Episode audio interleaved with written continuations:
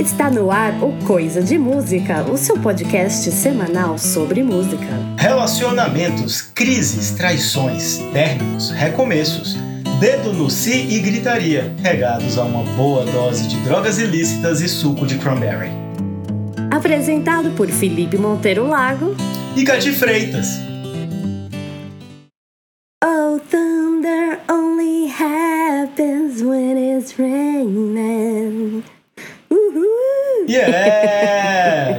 Estamos aqui de volta após um grande delay, um grande atraso por imprevistos Tivemos que acontecem um nessa hiato, vida. o famoso hiato, né, gente?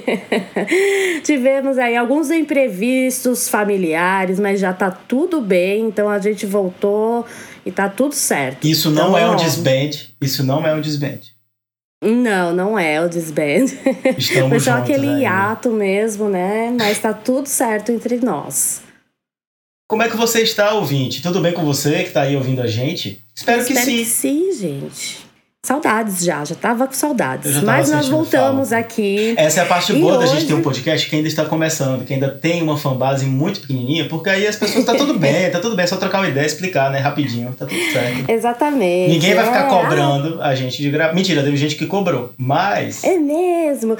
Ah, então me perguntaram também, ué, quando que vai ter o coisa de música? eu fiquei "Ah, emocionado, então." porque eu falei assim, rapaz, chegamos a esse ponto. Chegamos nesse ponto. Fiquei emocionadíssimo. Nossa, dei até uma. e mas tá tudo bem e nós voltamos pra falar. Na verdade era uma pauta que a gente já tinha pensado, né, coisinha, um tempo atrás aí Sim. a gente tava já super ansioso pra fazer. Que é sobre um álbum que nós amamos. E então, né, não tinha como a gente não falar sobre o Rumors, que é um, um álbum maravilhoso da banda inglesa-americana Fleetwood Mac. Que você deve ter visto, obviamente, por aí, pelas internets, as interwebs, aquele, né, aquele TikTok do, do skatista né, fazendo ali, né, andando de skate, tomando um suquinho de cranberry e ao som de Dreams do Fleetwood Mac. E aí viralizou esse negócio, menino. viralizou, viralizou no TikTok. Se o TikTok diz ah, o que que acontece, a música vai pra onde? Pro Hot 100 da Billboard. E foi isso que aconteceu com Dreams, agora, recentemente. É uma música que já é, enfim, de 77 voltou pro Hot 100. E é uma música dessas músicas que a gente sabe que não envelhecem nunca. Nossa, não envelhece Uhum. mesmo. Tanto que a gente tava até conversando, né, Coisinha? Que essa música se reinventou ao longo dos anos, das décadas.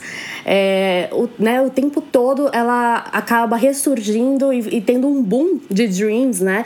E Sim. acaba é, tendo sempre um revival aí, um boom também de Fleetwood Mac, desse álbum, né? Como, como todo, que é um dos álbuns mais emblemáticos da banda, que tem uma discografia super extensa. Eu diria que é o mais emblemático da banda, assim. Eu também acho. Eu acho que não tem. É, é sim. eu amo vários é, álbuns de Fleetwood Mac, mas eu acho que nenhum deles faz cosquinha no Rumors, assim. Em, em- É, porque embora o, o primeiro, depois da, da, né, da formação nova, digamos assim, né, ali que eles passaram por mudanças de formação, quando né, entraram o Steve Nicks e o Lindsey Buckingham, é, o primeiro álbum depois dessa formação também é, é imenso, né, ele foi um super sucesso.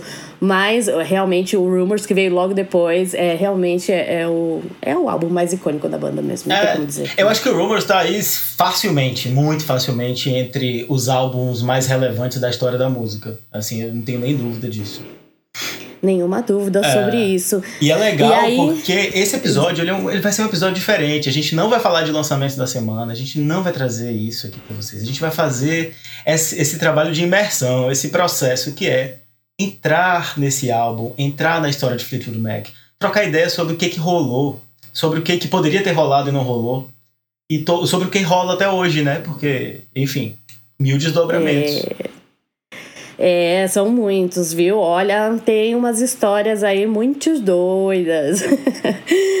Porque é incrível, né? Quando você tem um álbum assim que tipo é uma obra-prima, é uma coisa assim que atravessa várias gerações e é sempre comentado que tem, tem aquela aura especial que a gente já comentou de aura né, entre Sim. nós aqui, que é uma coisa muito, muito delicada de, de um artista conseguir né, uh, passar, né? E, e assim, é... nossa, eu perdi até a linha de raciocínio que eu tava falando. Não, mas faz muito sentido esse lance de, de aura e, e do álbum ser uma coisa muito única. É, porque fala muito do Fleetwood Mac mesmo, como eles se colocavam é, em atitude, em sonoridade, enfim. E como é. eles eram uma banda que né, mudaram é, um contexto, né, trouxeram várias coisas novas. É, e ao mesmo tempo, dentro daquela banda né, que trazia aquele som, você consegue ver cada um ali dentro. Tipo, cada um tem um tipo, um, um tipo de letra, cada um tem uma voz, cada um tem uma maneira de, de produzir e compor, né? É, é, verdade. Tipo, por exemplo, a gente pensa em Stevie Nicks, né? Que, enfim, Stevie Nicks é, é um marco na história da música por tudo que ela fez, assim, faz até hoje.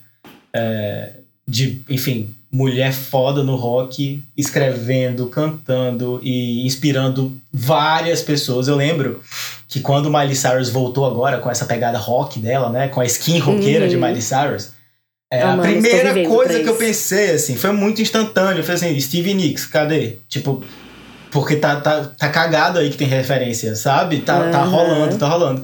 E aí, tal qual. Aí eu até botei no Twitter isso. Sei lá, nem lembro quando. Vamos foi, tipo, resgatar tipo, o tweet.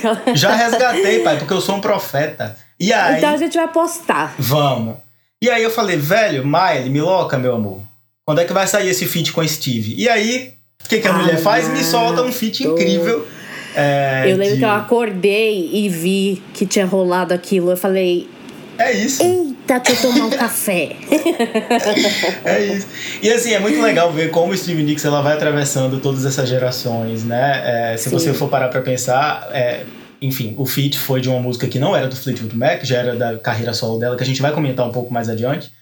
É, uhum que era o Edge of Seventeen, que é um hino. E, enfim, eles fizeram, elas fizeram juntas o Edge of Midnight, que ficou muito incrível, assim, sabe? Eu, eu fiquei muito, muito feliz com aquele lançamento, porque eles pegaram os vocais originais de Steve com os vocais de Miley, e é. Steve gravou novas vocais em cima dos originais, enfim, ficou puta remix incrível, assim. Tô ouvindo é, até hoje. Mashup é, e é, é, é muito difícil o mashup ficar assim tão bom. Ficou né? muito bom. E, e como Stevie Nicks, por exemplo, Dreams, é, a gente tá falando de Stevie Nicks agora nesse momento, a gente, enfim, a gente vai falar de Fleetwood Mac como um todo, mas enfim, Dreams é uma letra, pra quem não sabe, a gente vai chegar lá com mais detalhes, mas ela é, é uma letra da Stevie Nicks, a música é dela. Ela, enfim, escreveu e ela e canta tem, solo. É, é né? a cara dela, é, o, é a impressão digital dela. Exato. Ali, né? Tipo, você não tem como ouvir Dreams e não pensar em Stevie Nicks, que é completamente é ela. Isso mesmo. É muito E ela. é uma das coisas que eu gosto muito dessa banda, como eles respeitavam é, a peculiaridade e a personalidade de cada músico, né? Então, você, é, é uma coisa também que os Beatles sempre tiveram muito, né? Uhum. E, então, tipo, essa música aqui é, é muito Paul. Ah, essa música é muito John, né? Então, tem essas referências que a gente consegue ouvir qualquer, qualquer música de qualquer álbum dos Beatles que cair num, num, num shuffle, você ouve e você sabe qual é o Beatle que tá cantando. Né? E muito provavelmente que o que compôs ali a maior Exato. parte, embora eles compartilhassem né, os créditos das músicas. Mas ali no Fleetwood Mac também tinha muito disso que você sabia muito bem qual música que era do Lindsay, qual que era da Christine, qual que era, né? Enfim, né? Então, é, esse lance da personalidade de cada um e como eles conseguiam fazer cada personalidade ficar super coerente num, num, num, todo, né? E é louco, assim, porque a gente pensa como as pessoas foram redescobrindo o Fleetwood Mac ao longo do tempo, né? Porque, enfim, é uma banda de 77, é, enfim, por mais que seja marcante, gigante, é, incrível, é, nem todo mundo tem acesso, nem todo mundo é, ouviu, enfim, é, depois de que nasceu, enfim, várias pessoas. Eu nem, nem sonhava em nascer em 77, obviamente, pelo amor de Jesus Cristo, eu ainda estou nessa fase. É, mas enfim, várias pessoas foram redescobrindo o Fleetwood Mac, né? E é como. É, é, exatamente isso que a gente falou, que é uma banda que vai atravessando esses tempos assim, de uma maneira muito orgânica, de uma maneira bem natural, inclusive. É, a gente vê, por exemplo, não só agora com o remix né, com, de, de Edge of Seventeen, que virou Edge of Midnight, que misturou com Midnight Sky, Mas, por exemplo, Stevie Nicks de novo, sabe? Tipo, lá nos anos 2000, no iníciozinho, ela, tipo, deu o sample original pra Bootylicious de Destiny's Child, sabe? Sim. Tipo, é muito louco. Ela eu... tá no clipe felizona, sacou? Tipo, dança, é, tocando. Na introdução, porque é aquele riffzinho de guitarra abafado. Exatamente, cara. E, e aí... ela tá ali tocando, ali um violãozinho, né? Com. Ah, eu, mano, eu me lembro tanto, porque é, ah, ah. tinha Disque MTV ainda. É, Kelly, tava no can MTV. You handle this? Michelle, can you handle this? Beyoncé, can you handle this? Todo mundo. I don't think you can handle this. e meu, e que crossover doido é isso? Stevie Nicks, compositora, musicista, cantora maravilhosa da década de 70 uh, ah, de rock, folk, né? Assim tal. Exato. E Destiny's Child, a maior banda ali daquele momento de RB do, dos Estados Unidos e do mundo. e, e como que se encontra isso? E deu um match perfeito, meu, né? É muito legal isso. Pela arte, a arte permite isso. É isso. E aí, pensando nessa. Né? Ah, e outra coisa que é importante falar desse. Eu, eu, tô, eu tô ainda nessa, nessa onda de como as pessoas foram redescobrindo Fleetwood ah, Mac. Ah, então né? eu. É... É, teve também um, um, momento que a gente não pode deixar de fora, que é um momento muito importante da cultura pop, que foi a galera que muita gente, eu conheço muita gente, que descobriu o Fleetwood Mac, que descobriu que o Fleetwood Mac existia por conta de American Horror Story e Ryan Murphy, que, enfim, é fã inveterado de Stevie Nicks e na terceira temporada é, fez um arco que basicamente Stevie Nicks era, é, não era só. É, não só ela fez uma, várias participações, mas ela também era tipo o ídolo principal de uma das personagens principais. Então, tipo, você tinha Rihanna lá o tempo inteiro tocando. Seven Wonders, ele usou toda a parada do misticismo, né? Do, que é Seven Wonders é um single muito legal, inclusive, também, do último álbum daquela formação original, que é o Tango in the Night. É...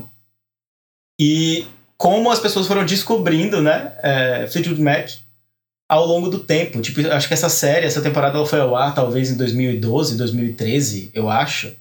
E a galera Nossa, e isso pegou carona ainda com mais uma outra coisa em 2013 que aconteceu, que foi o lançamento de um documentário do estúdio Sound City, né? que uh, tava fechando e aí o Dave Grohl do Foo Fighters foi lá porque ele ama esse estúdio e, e, e ele foi fazer um documentário sobre é, discos icônicos assim que foram gravados lá e eis que Rumors, né? Foi gravado lá. Sim. E o Dave Grohl, inclusive, recuperou uma mesa fodástica que estava lá parada, escondida num depósito e tudo, né? Que foi a mesa onde que, que foi mixado assim, grandes álbuns lá naquele estúdio. E aí, no documentário, ele fala tão bem do Fleetwood Mac, foi em 2013 isso daí, é, e ele traz à tona tanta coisa, assim, né, da, da, da, da, da Stevie Nicks, e, e do Fleetwood Mac em si. Então, isso daí também, tipo, teve uma influência muito grande na galera de, de querer correr atrás para ouvir qual que é esse som, essa banda muito, muito que ele tá valorizando tanto, assim, né? Então, foi, foi esse mix aí também. E a gente, e eu tava lembrando também como eu sou um pouquinho mais velha que você, aí, né? Nos anos 90, quando eu era uma garotinha, esperando o ônibus da escola sozinha. é, a, aquela banda irlandesa, The Course, que eu adoro. Nossa, é, essa versão a, ficou The... famosíssima, eu sei até do que Famosíssima. The Course regravou Dreams com um arranjo muito legal, porque é, ao, mesmo tempo que ficou, tipo, respeitoso, né? A banda, ficou a cara do The Course, uhum. né? E uhum. essa versão tocava muito nas rádios. E hoje ela ainda toca na Alfa FM. Ela é muito a cara da Alfa FM. E, e, outra coisa, eu acho que essa versão de The Course, de Dreams, ela é, ela é muito. Ela já foi incluída, com certeza, em várias sériezinhas, assim, sabe? Episódio de série. É muito a cara disso. É. É, é muito TV aberta americana, entendeu? Colocar uma coisinha. Nossa, hitou demais. Dreams é tipo, inclusive é uma das músicas mais é, um dos su maiores sucessos do The Chord mesmo, né? Tipo assim, da carreira deles é um cover que é Dreams, né? E também então teve esse boom dos anos 90 e depois é, esses dos anos 2000, 2010 que a gente mencionou. E agora, em pleno 2020, né? Que a gente tá aí passando por uma pandemia, uma parada muito doida, e a gente tem aí um monte de redes sociais e tá todo mundo online o tempo Sim. todo. E a gente fazendo. Tem Nick Fleetwood entrando conteúdo. no TikTok. A gente tem Stevie Nicks no TikTok. Então, mas só elas, estas pessoas só estão no TikTok por quê? Cranberry Nossa Juice. amiga. Cranberry Juice. Gente, o, o, um, skate, um cara, né, que anda de skate, um skatista, lá foi nos Estados Unidos, né? É, o nome dele é Nathan Apodaca. Ixi, Nathan Apodaca. Desculpa, Nathan. é. Ele tava, ele tava querendo ir pro trabalho, o carro dele não tava pegando, e aí ele catou o skate pra ir trabalhar e catou o suco dele. Felizão na boa. E aí, foi lá e fez um TikTok andando de skate, tomando esse suquinho de cranberry e ouvi, né, o som de Dreams do Fleetwood Mac. Meu anjo, este vídeo viralizou assim por, por proporções é, gigantescas, porque eu tava até vendo uma compilação no YouTube que tem lá não sei quantos minutos de, de, de Cranberry Juice Dreams, sabe? Alguma coisa assim. Então, uma compilação de muitos, muitos, muitos, muitos TikTokers que fizeram, que reproduziram tudo isso, né? Ou de patins, ou de bicicleta, e das formas mais inusitadas possíveis, né? Um bom viral é isso, né? Quando vai, leva, leva pro além, né? Exatamente. Vai dar um passo além ali do, do bagulho. O Brasil fez primeiro, aí... né? Na verdade, né? A gente tem que falar. É, o Brasil não. fez isso lá atrás. Com que tiro foi esse? Gente, eu achava uma loucura esse pessoal caindo no meio do nada, Todo assim, no meio da rua. Gente. Ai, meu Deus. Aquele, o, o, o longínquo ano de 2018. O brasileiro não sabe brincar, né? Mas, Mas olha, e aí, pra gente falar de Mick, Mac, é super... Mick Fleetwood fez o, o TikTok. Isso. Gente, quando eu vi aquilo, eu falei, ah, senhor, olha, eu agora posso, posso ficar, morrer tranquila.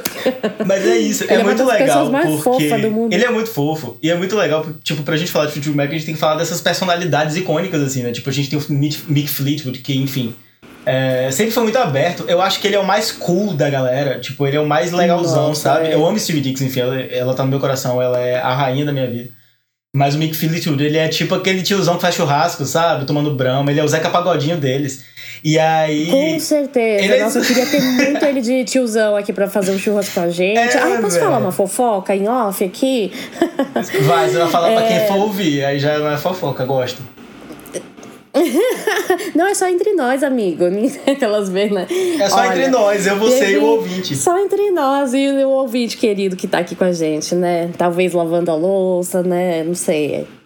É, enfim, teve aí uma comemoração, acho que foi aniversário do Ringo Starr, né? E aí a, tem a viúva do, do George Harrison, que é a Olivia mora lá na Inglaterra. E aí todo mundo fez um vídeo, né, comemorativo lá. E aí ela mostrou ela assim, aí tipo, mostrou uma tomada dela com o, o Mickey ao lado, né? Aí eu fiquei, hum. Eles estão tendo um trelelê? Eu não sei, então eu quero perguntar para você aí, ouvinte, se você sabe de alguma coisa que eu não saiba, entendeu? Porque eu chipo demais.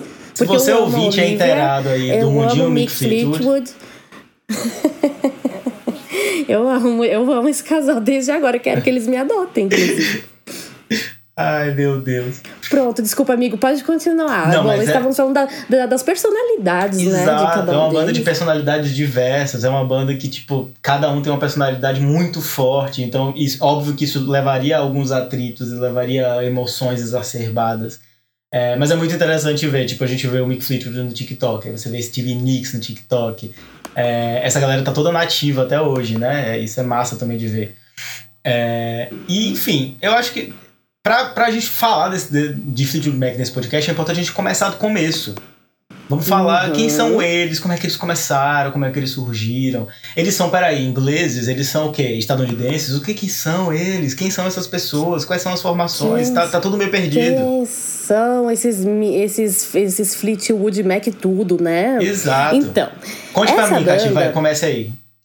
É, como, como eu sou a mulher da, das músicas antigas, né? então, quando se está, está falando sobre história da, dos velhos, é comigo mesmo. Enfim, o Fleetwood Mac é uma banda britânica, né? Então, ela foi criada lá uh, na Inglaterra pelo Mick Fleetwood e tinha, né, na, na formação inicial, uh, um guitarrista maravilhoso que é o Peter Green. E esse Peter Green, inclusive, que assim, é sempre referência, né, no mundo da guitarra, da música do blues, né? Então, aí que eu conto para vocês que o, Fleet, o, o Fleetwood Mac era uma banda de blues. Era muito blues mesmo, se você a gente parar para ouvir os primeiros álbuns. É, outra, é outro Isso. rolê que estava acontecendo ali, né, uh, com a, na verdade, o John Mayall, né, do Blues Breakers, que foi um dos caras que realmente levou o blues que, né, lá do, dos Estados Unidos levou para Inglaterra, o que influenciou Eric Clapton demais, né, e que ele, né, depois começou a mergulhar no blues. E Peter Green é um desses contemporâneos, assim, que marcou muito né, nessa categoria. E eles tiveram alguns álbuns de sucesso né é, fizeram turnês e, e muita realmente muito reconhecimento crítico né muito muito muita muito aclamados bem aclamados. E os, os anos foram passando a gente está falando aí de primo, de assim comecinho dos anos 70 na verdade assim nos anos no ano de 70 mesmo, né? É, a banda ela nasce em 67, né? Tipo, era, era bem naquela transição ali, era aquela parada finalzão dos Eu... anos 60, chegando nos 70. Isso, exatamente. Ó, quando 67 tava lançando o Cream, né, do Clapton, tava lançando Sunshine of Your Love, por exemplo, né, pra vocês terem uma ideia ali lá na Inglaterra. Então, assim, era um som bem roots mesmo, blusão, é, né, aquilo lá, um, dois, três, quatro e já era.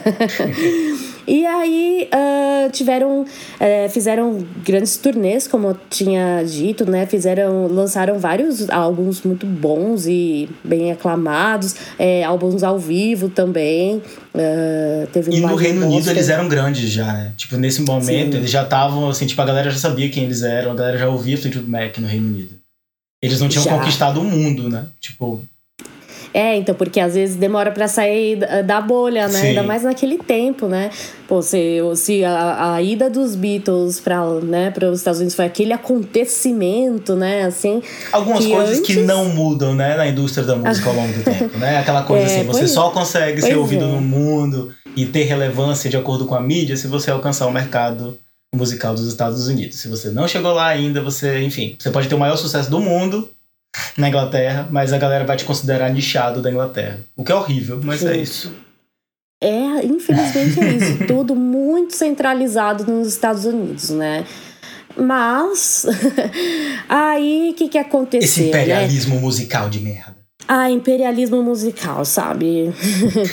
Daí uh, o que, que rolou foi que o Peter Green ele foi diagnosticado com uma doença. E aí ele quis deixar a banda, deixar de fazer turnê e tudo mais. E a banda passou por uma reformulação. E é, isso já no final dos anos ali, quer dizer, no, em meados, né? Meados dos anos 70. Então, provavelmente 75, né? Que foi quando eles realmente gravaram o primeiro disco com a formação nova. É, aí que entraram. É, não, na verdade já tinham entrado Christine McVie, que é a tecladista, né? E cantora, Isso. compositora. E o John. E o John McVie, que é o baixista também compositor, e, uh, e o Mick Fleetwood, que é o baterista, fundador lá da primeira formação, né, lá da, da, da do, da Inglaterra. E aí, beleza, eles foram para os Estados Unidos para trabalhar num projeto novo, né, e estavam querendo aí uma direção nova na, no som, porque tava e nesse momento ali do, do, do, meio dos anos 70 é, as coisas já estavam evoluindo para uma coisa mais elétrica, um, né? Mais um pop. pouco mais pop, é, né? Exatamente. E aí é, ele, ele tava ali pensando no que, que ele podia desenvolver ali, porque né, ele não queria estar tá flopado, e né, é, inte- gente? é muito doido essa parada de transição de formação, porque, por exemplo, o John e a Christine McVie, eles foi, foi uma entrada que não foi tão. Não, não rolou uma ruptura de sonoridade e nem de. Meu Deus, esse é o novo Fleetwood Mac. Não, eles foram entrando muito naturalmente, né? Tipo, o John entrou primeiro, né? Ele tava ali. é, logo depois que a banda se formou, o John já tava entrando ali, né? Fazendo aquele som, tanto que ele já tá acreditado é, nos primeiros álbuns até. E a Christine Uhum. foi entrando também, porque era aquela coisa, tipo, ela tava nos ensaios, ela já fazia os back vocals ali e tal, e a galera foi vendo que ela era talentosa pra caramba, tocava super, escrevia. Nossa, mal sabiam, né, gente? Jesus, É. essa mulher. Ela é incrível. Essa aí- mulher tá no meu altar de, de deusas. Gosto Nossa muito, gosto muito. A gente vai falar Senhora. sobre isso depois com calma, porque, enfim, é, ela, É. ela merece mais, entendeu? Christine McVie é. É. muito subestimada. A gente tem que falar Muito. dela e tem que valorizar.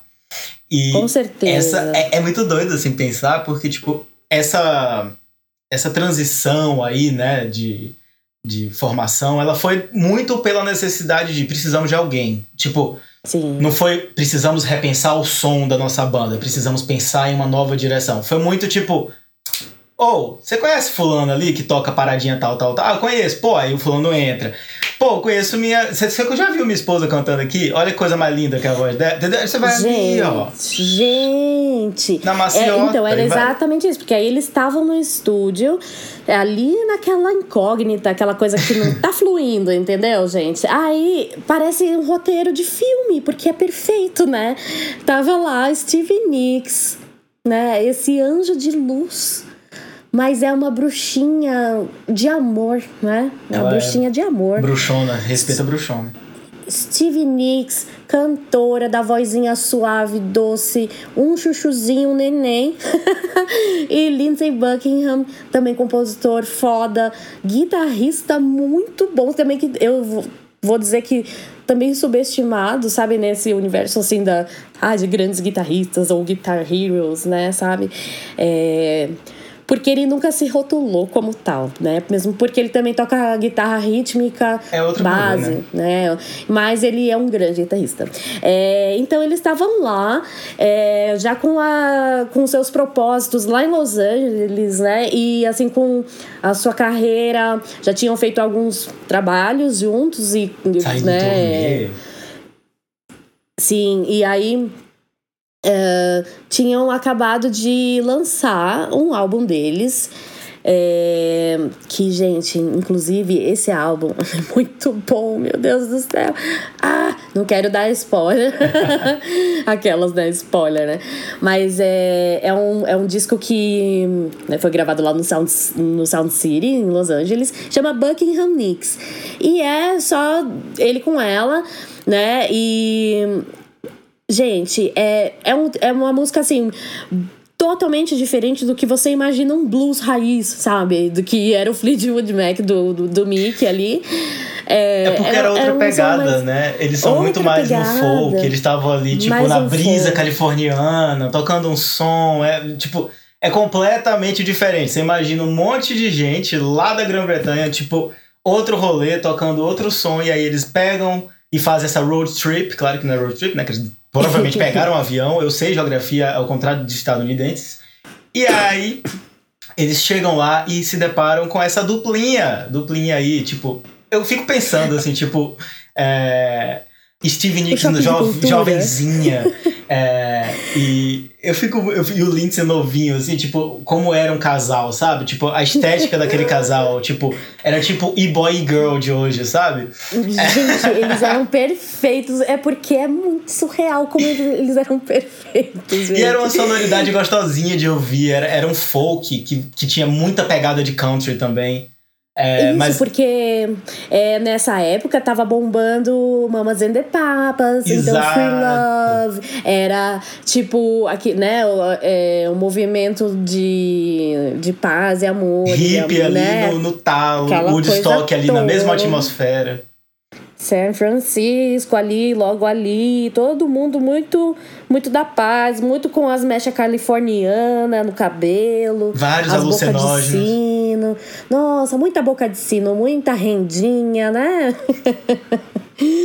E aí, beleza, eles lançaram esse disco que foi lançado em setembro de 73. E aí, beleza, a Mick Fleetwood ouviu e falou: Eita! E, ah, e o mais legal, que o Mick, o Mick Fleetwood ouviu o disco que ouviu e falou, cara, eu quero, sabe? Tipo, quero, quero esse Quero. cara, porque ele gostou muito do, do Lindsay e tal. Mas o plot twist é esse, que é muito legal, porque, tipo, é, spoiler. Spoiler de anos atrás. Pra quem não sabe, é, o Lindsey Buckingham, ele é tipo persona não grata dentro do Fleetwood Mac. A galera tá cagando pra ele hoje em dia. Tipo, ninguém menciona esse cara mais, assim. Ai, gente, É, ele é. as pessoas deixam ele de lado, banido. porque, tipo, é um Cancelado. é, foi cancelado do o rolê. Mas é tipo, é pré-requisito na real. Eu acho que na real é uma redução de danos. É tipo, porra, a gente só consegue ser Fleetwood Mac do jeito que dá, do jeito legal, se ele não tiver dentro. Se ele tiver dentro, vai dar merda. Então, tipo, vamos Mas deixar ao esse cara mesmo de fora. tempo não tem a mesma mágica. Não é a mesma Eh, coisa. Desculpa, gente, é porque eu acompanho há muito tempo essa banda, né? Mas, então tipo, vou falar aqui com o meu coraçãozinho. Não rola, eu tenho né? um amigo, inclusive, ó, vou mandar um shout out aqui. Shout out pra ver se os amigos estão ouvindo mesmo. Porque aí, se ele estiver ouvindo, que eu falei dele, ele vai ter que me contatar e falar: Ó, escutei você falando de mim. Ó, doida, né? Enfim, o Rods, Rods Palmieri. É, a gente é mega fã do Fleetwood. Tivemos banda juntos, inclusive, e às vezes a gente tocava ali nos intervalos uma coisinha ou outra. É, Cara, ele foi num show deles em Londres com a formação ali original. Uhum. Quer dizer, não, não original, a, a clássica, né? Sim. Que é depois da fusão ali, né? Então, e ele viu esse show em Londres e eu fiquei assim, meu Deus! Mas com o Lindsey Buckingham, que a gente é super fã dele como guitarrista e, e velho, pra ele foi assim, né? Uma das coisas assim, pá. Então, pra mim, é uma coisa que tá. A banda se sustenta com tu- o, o talento imenso de todos eles, mas falta um pouquinho do brilho ali sem ele. Mas a questão é, eles não conseguem estar na mesma sala juntos, gente. É, não tem como. Eles já fizeram muito, gente. Vocês estão cobrando demais de Fleetwood Mac. É. Não, mas o plot twist nesse, nesse comecinho de, de né, entrada do Lindsay com o Steve, né, dentro da banda, que é muito interessante, é que o Mick Fleetwood, né, que era o baterista, enfim, fundador da banda, enfim, viu o Lindsay, quis ele pra banda, porque ele foi apresentado pelo diretor de som ali naquela época. E ele meio que, tipo, ai, gostei de Steve, mas é isso, né? É, Um beijo, Steve. A gente se vê por aí. ele não quis Steve, tipo, a princípio. Porque na cabeça dele, eles já tinham a Christine McVie, que era vocalista ali, e não precisavam de Steve Nicks. E aí foi o Lindsey Buckingham que falou assim: não, a gente é uma dupla e eu só entro se minha namorada entrar junto. E aí ele ouviu assim, tá, tipo, como se fosse um grande esforço, né? Você, tipo, colocar Steve Nicks na sua banda, tipo, uau. aí, É, mas é que pra ele, ele não conseguia imaginar, né, o porquê, onde colocar é, é, Era essa difícil. bruxinha. tipo, né? onde é que ela vai E se encaixar aí, aqui? Ele mal sabia que, meu Deus do céu, que poção mágica que se tornou todas essas pessoas juntas. É uma poção mágica alucinógena, né? Altamente. É uma tóxica. ayahuasca. Não, a ayahuasca é bom, pelo menos. Diz que dá um, né? Um, traz uns bagulho bom. Mas. É, você bota tudo pra fora e tal. né? No caso de Fleetwood Mac, a toxicidade é um negócio que eles internalizam, eles são rancorosos. Nossa, mas olha, eles foram rancor. os inventores da indiretas. Eles inventaram o shade. Inventaram o shade, gente. então, aí a gente Quem que diria ama que Fleetwood Mac, né, é, influenciou também RuPaul's Drag Race. Não é mesmo? E toda uma cultura aí, né? Exato. É, e como a gente ama muito esse disco, né? E a gente queria comentar um pouquinho da, da, da parte mesmo musical e, e de tudo que envolve nesse disco pra vocês é, saberem realmente o contexto de tudo que tava rolando lá, né? E, e o porquê, de repente, a gente esclarece um pouquinho o quanto, sei lá, cavar um pouquinho, né? O quanto ele é especial. Porque esses discos aí são super raros, assim, na, São. Eles são. na, tipo... na, na vidinha. Não, e é incrível, eles são real obras-primas da música, assim. É, e já que a gente vai nessa pegada, né? Tipo, galera, tipo, a gente poderia falar de todos os discos de Fleetwood Mac, mas aí, tipo, seria muito extenso. E a gente não quer cansar o ouvinte, porque a gente já cansa o ouvinte, porque a gente já faz muita coisa. Então, vamos começar. O que, que você acha, Catida? A gente começar falando do primeiro disco depois que eles fizeram essa formação origi essa formação que é considerada hoje a formação de ouro do Fleetwood Mac, digamos assim, né? Sim, então aí juntou, né, o que era Lindsey Buckingham é, e Stevie Nicks, né, a dupla, o Fleetwood Mac ali, que era o Mick, a, a Christine e o John McVie, juntaram ali e compuseram o primeiro álbum que é chamado só Fleetwood Mac. Foi em 75. Fleetwood Mac. O álbum intitulado ono, ono, homônimo, caramba, caramba. e que é lindo, né? É. É, é outro álbum que é maravilhoso. Pois é, então aí era aquilo que eu tava comentando, tipo, ele já foi um sucesso, pá, né? Que deu muito certo essa fusão, é, mesmo com todo o risco, né, de não ter química ou de, sei lá, de tudo tá errado, né? Porque temperamentos de, diferentes, criações culturais diferentes, né? Até influências diferentes de, de músicos, mas deu tudo muito certo. Sim. Tanto que, assim, é, foram Emplacou hits, a... né? É um negócio doido. Eu acho que foi, tipo, o álbum do Fleetwood Mac que, tipo, mostrou para eles que eles poderiam emplacar hits mundiais, assim. Hits! E era uma coisa que o Fleetwood Mac né, não via há um tempo. Não. Então eles lançaram uns, uns singles é, de Warm Ways, Over My Head, Rhiannon, Say You Love Me. Rhiannon é uma, uma, uma música muito foda. eu amo.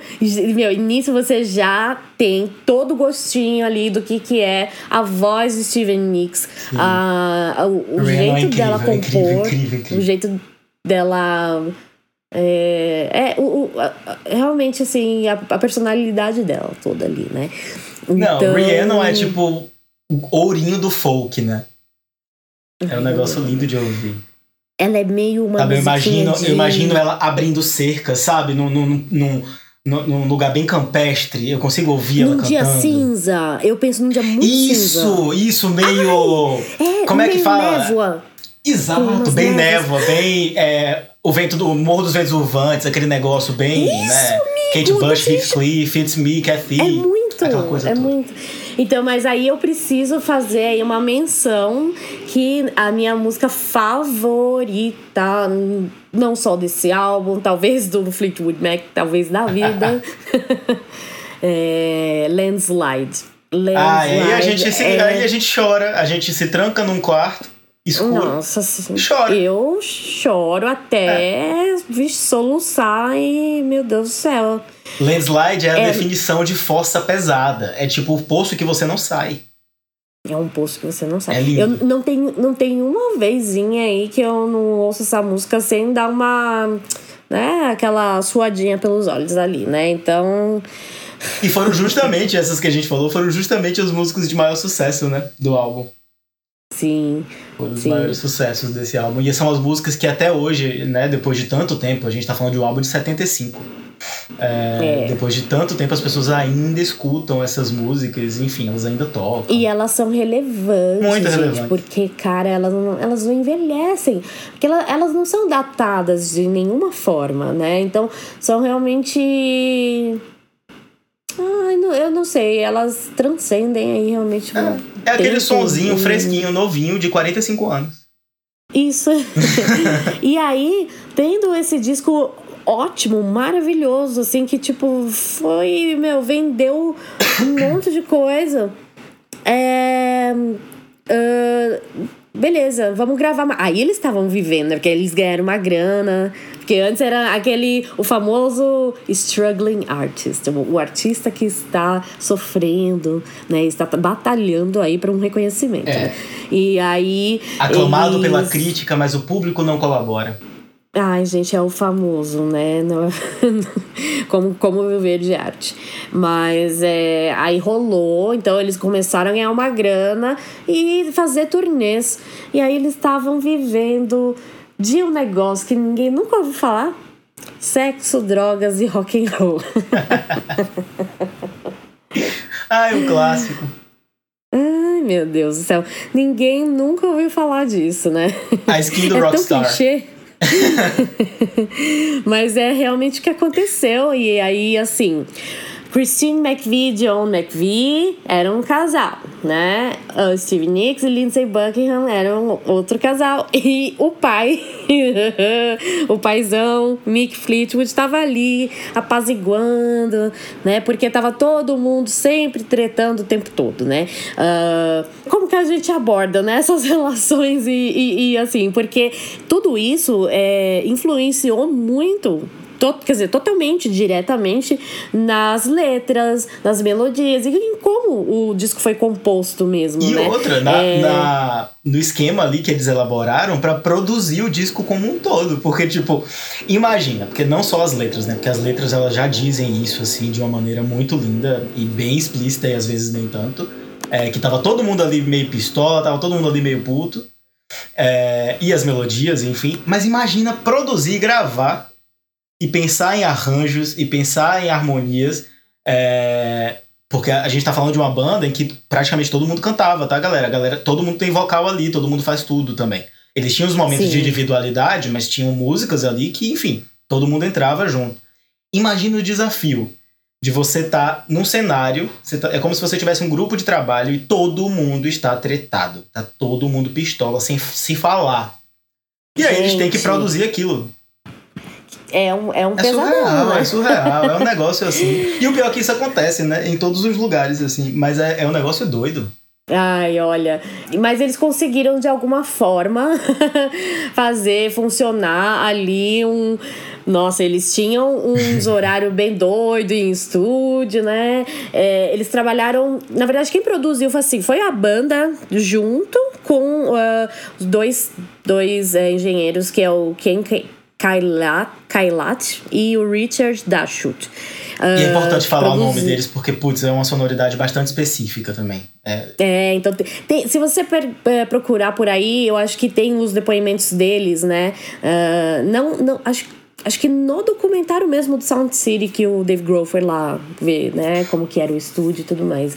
Enfim, então eles estavam produzindo aí esse álbum, já tinham um contrato com gravadora e já tinha, né, que é com a Warner Bros. Então, assim, se você acha que a gravadora vai falar assim, ah, fiquem sussa aí do, com o sucesso do primeiro álbum, não, né? Vocês fazem ouro, vão trabalhar, meus anjos. Então, pressão da gravadora ali para fazer mais dinheiro, né?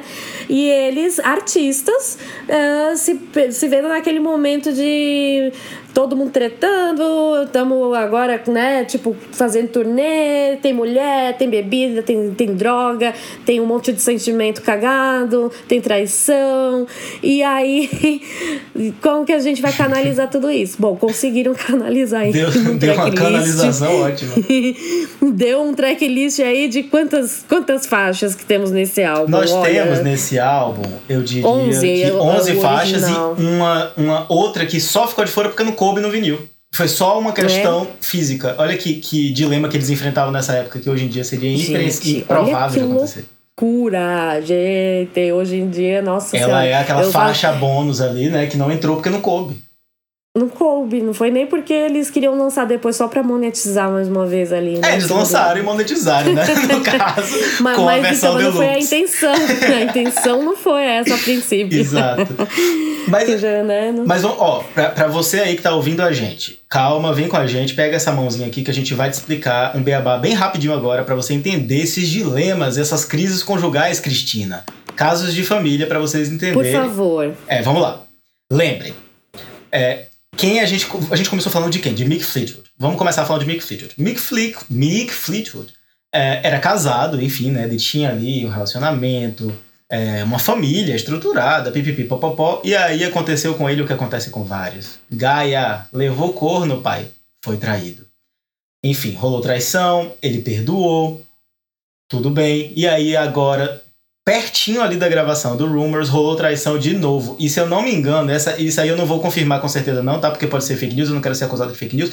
Mas eu, é aquela coisa assim, né? Bem é, tabloide, bem The Guardian, né? The Guardian? The Sun. É. Isso é. Bem, bem carinha de, de... Enfim, Léo Dias, corre aqui, me, me, me, me ensina. É, boatos Só não tão de... um choque. Só não, Não, tão um choque ai. aqui nos nossos microfones. Ai, meu Deus do céu, meu Deus do céu. Léo Você Dias, tá na praia, amigo. Perigo. Mi- Misericórdia. É, mas enfim, né, rolou a traição de novo e eu acho que foi com alguém que trabalhava ali na equipe. É, algum técnico de som, uma parada. De... Enfim, ficou um negócio bem. Não, mentira, não era técnico de som. Era com outro guitarrista antes desse álbum acontecer que foi demitido. Era um guitarrista bem backup, enfim, ele botou pra fora da banda. Rolou traição. Eu sei que Mick Fleetwood tava lá com um bom par de galhas na cabeça. E triste, né? Naquela coisa assim, mas o que, que ele pode fazer? Vida que segue. Dos males, o menor, meus amigos. Porque pelo menos a esposa dele não tava na banda, então ele não teria que lidar com aquela questão. Porque, ao contrário dele, todos os outros tiveram que lidar. Por quê? Ao mesmo É. tempo, nós tivemos aí o nosso casal britânico, tá? É, John e Christine McVie, que sim, enfrentaram um divórcio e deu ruim, separaram, ficaram bem, tipo, ai, não estamos falando direito, enfim, não tá legal, Então, só mas. complementando o que você falou, porque você deve ter pensado nessa história e, e falado que aí a Christine McVie começou sim a sair com, Com o técnico. de som. Isso! né, do- foi do ela, não? Ex- Foi, foi. E a musiquinha é pra ele. Ah, maravilhoso. Jesus! Pois é, então, já que Katy já puxou os fios, a gente já vai chegar lá. Eles terminaram, né? Tiveram um divórcio ali, enfim, cada um pro seu canto. Mentira que cada um pro seu canto porra nenhuma, porque eles voltaram para o estúdio para gravar tudo junto, tretados. Enquanto isso, ali no bastidor, né, no background, Christine já tava, tipo, muito de boa, muito em outra, perfeita, Tava em maravilhosa. love. Muito em love, curtindo a vida dela com o engenheiro de som, né? E tava lá de boa, e É. era isso. É, atura ou surta, né? Aquela, aquela coisa. E falando, né, de casais, a gente tem ainda a nossa, a nossa banda, né? A nossa bandinha, é, o pedaço estadunidense do Fleetwood que era ali o Lindsey Buckingham e Stevie Nicks, que já estavam ali num negócio bem brumar, bem vai e volta, não sabe se vai, não sabe se fica. Nossa. E ficou indo e voltando, indo e voltando, até que na hora que eles decidiram Bem gravar. Exatamente. Eles eram Ai. de Helena daquela época. Exato. Nossa, que, que preguiça. Aí é, voltaram, né? E decidiram assim: olha, não vai rolar, não tá dando certo, mas enfim, vamos gravar esse álbum. E gravaram esse álbum aí, todo mundo separado e junto, tipo, profissionalmente. Foi o que aconteceu É, com foi assim, servida uma, uma grande torta de climão, né? Estava sendo é. servida. É um suruba ao contrário, né? Foda. E aí, nós tivemos aí, né, umas composições muito pessoais, obviamente, e sinceronas. E além disso, assim, é que eu gosto de comentar muito, assim, da realmente do, das habilidades mu- musicais de todos eles. Porque, gente, todos eles eram, são, né, muito bons nos seus instrumentos e eles têm musicalidade, né? Então, e criatividade. E as letras também, pra mim, elas me agradam muito, elas são muito legais, muito profundas. E Dreams, que foi a escolhidinha, né, aí do, do nosso amigo skatista e bombou. Que aí foi ouvida aí, acho que mais de 200 milhões de vezes. É um negócio assustador, né? É assustador, né?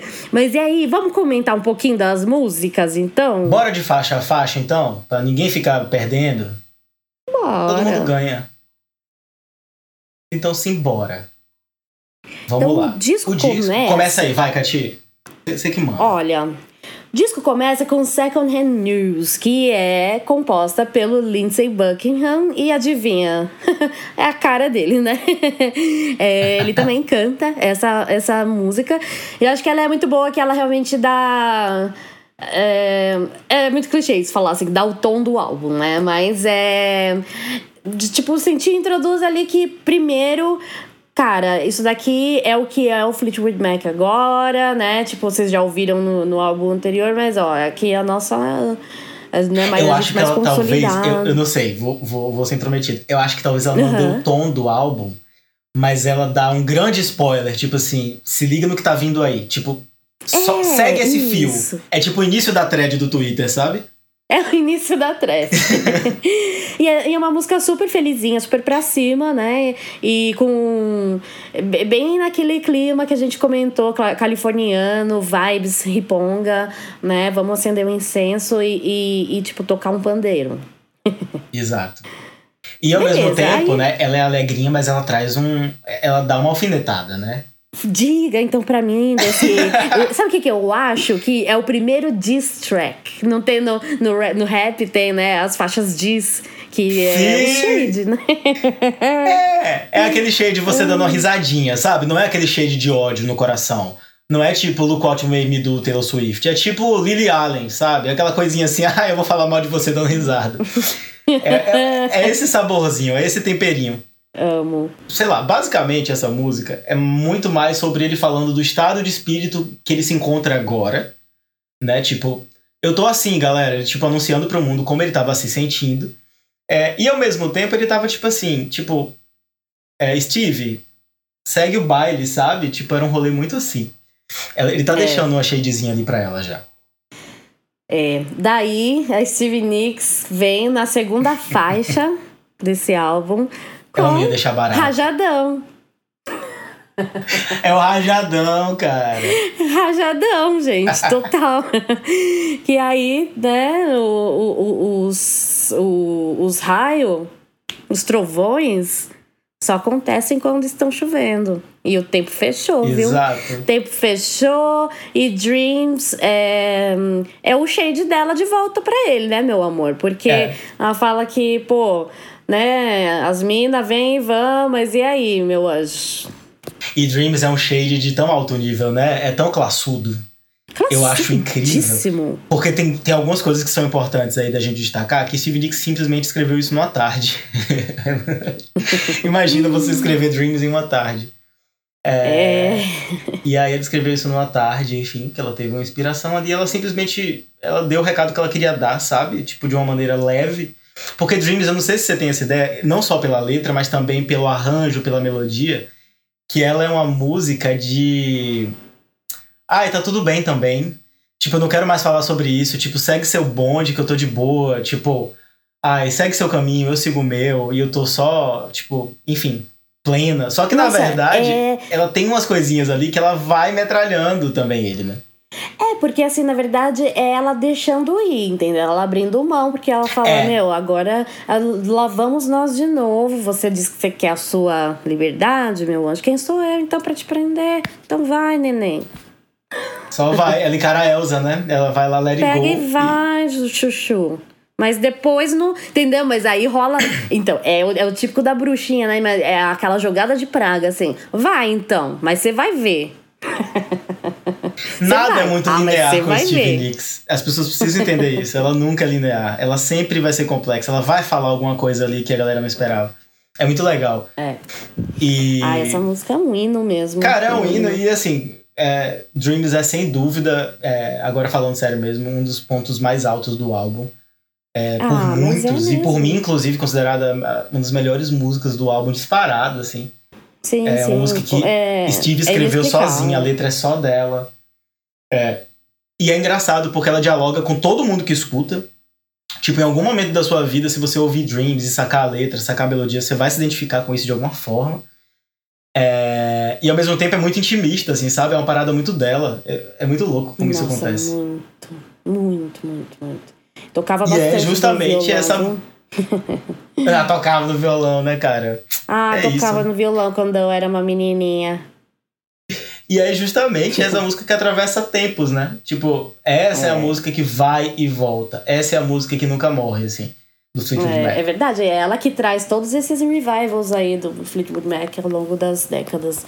É muito, muito, muito importante, muito muito um momento muito especial da, da história da música aí, né? Então, Aí você já ouviu essa música. E aí você vai pra faixa número 3. aí o que, que, eu, que, que me espera? O que me espera, né? Never Going Back Again. Exato. Que é uma composição também do Lindsay. Que é uma música muito bonitinha, né? Fofíssima, curtinha. o Lindsay, é ele, um... ele, veio para 2020, né? Ele, ele deu um, uma viagem no tempo e gravou uma música de dois minutos. que é o, é o padrão atual de música. Verdade. Ah, então é uma coisa assim no, no violãozinho, né? É isso. Ela, ela é uma música que ganha muito é, pelo arranjo dela, na real, né? É um arranjo bem interessante de ouvir. É, muito, muito fofinha, muito bonitinha. E aí, depois, tem Don't Stop. Don't Stop é uma música muito. É, já, já diferente, né? Das anteriores é, que a é, gente ouviu. Eu acho que ela é a que mais. Uou, mudou alguma coisa aí quando você tá ouvindo. Verdade. É, então eu também sempre achei isso. e, é, e é da Christine McVie, né? E é, quem canta é o Lindsay, essa, essa faixa, né? E é, é uma música super pra cima, né? Com que dá uma mensagem de esperança, né? Que é tipo, né? É, não pare de pensar no amanhã e esqueça o ontem, aquela coisa toda, tipo, vamos seguir aí as nossas vidas, né? Sim. E eu, eu acho que a gente falou isso na nossa micro reunião de pauta que a gente teve, que eu acho uhum. que Don't Stop é a música que, que atesta e carimba, né? Tipo, que esse álbum ele é de 1977. Tipo. Foi isso mesmo. Eu acho falou. que é, é a única música de fato do álbum que tem uma sonoridade muito específica do que era música pop em 1977.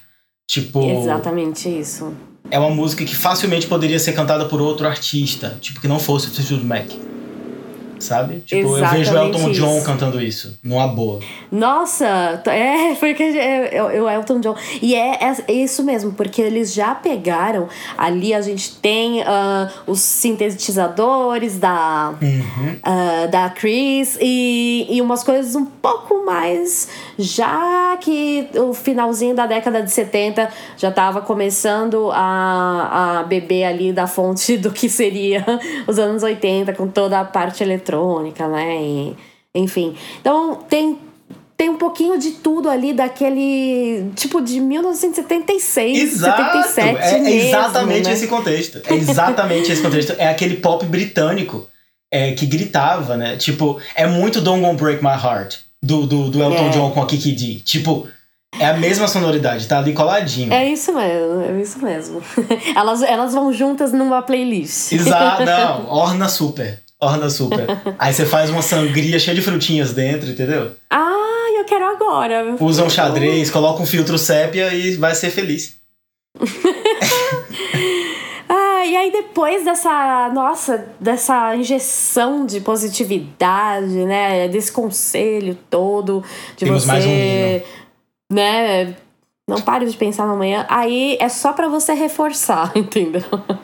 Olha, Go Your Own Way também é uma das que, se, que me marcou muito assim, na minha é vida, um né? Hino, Ó, na minha sonho.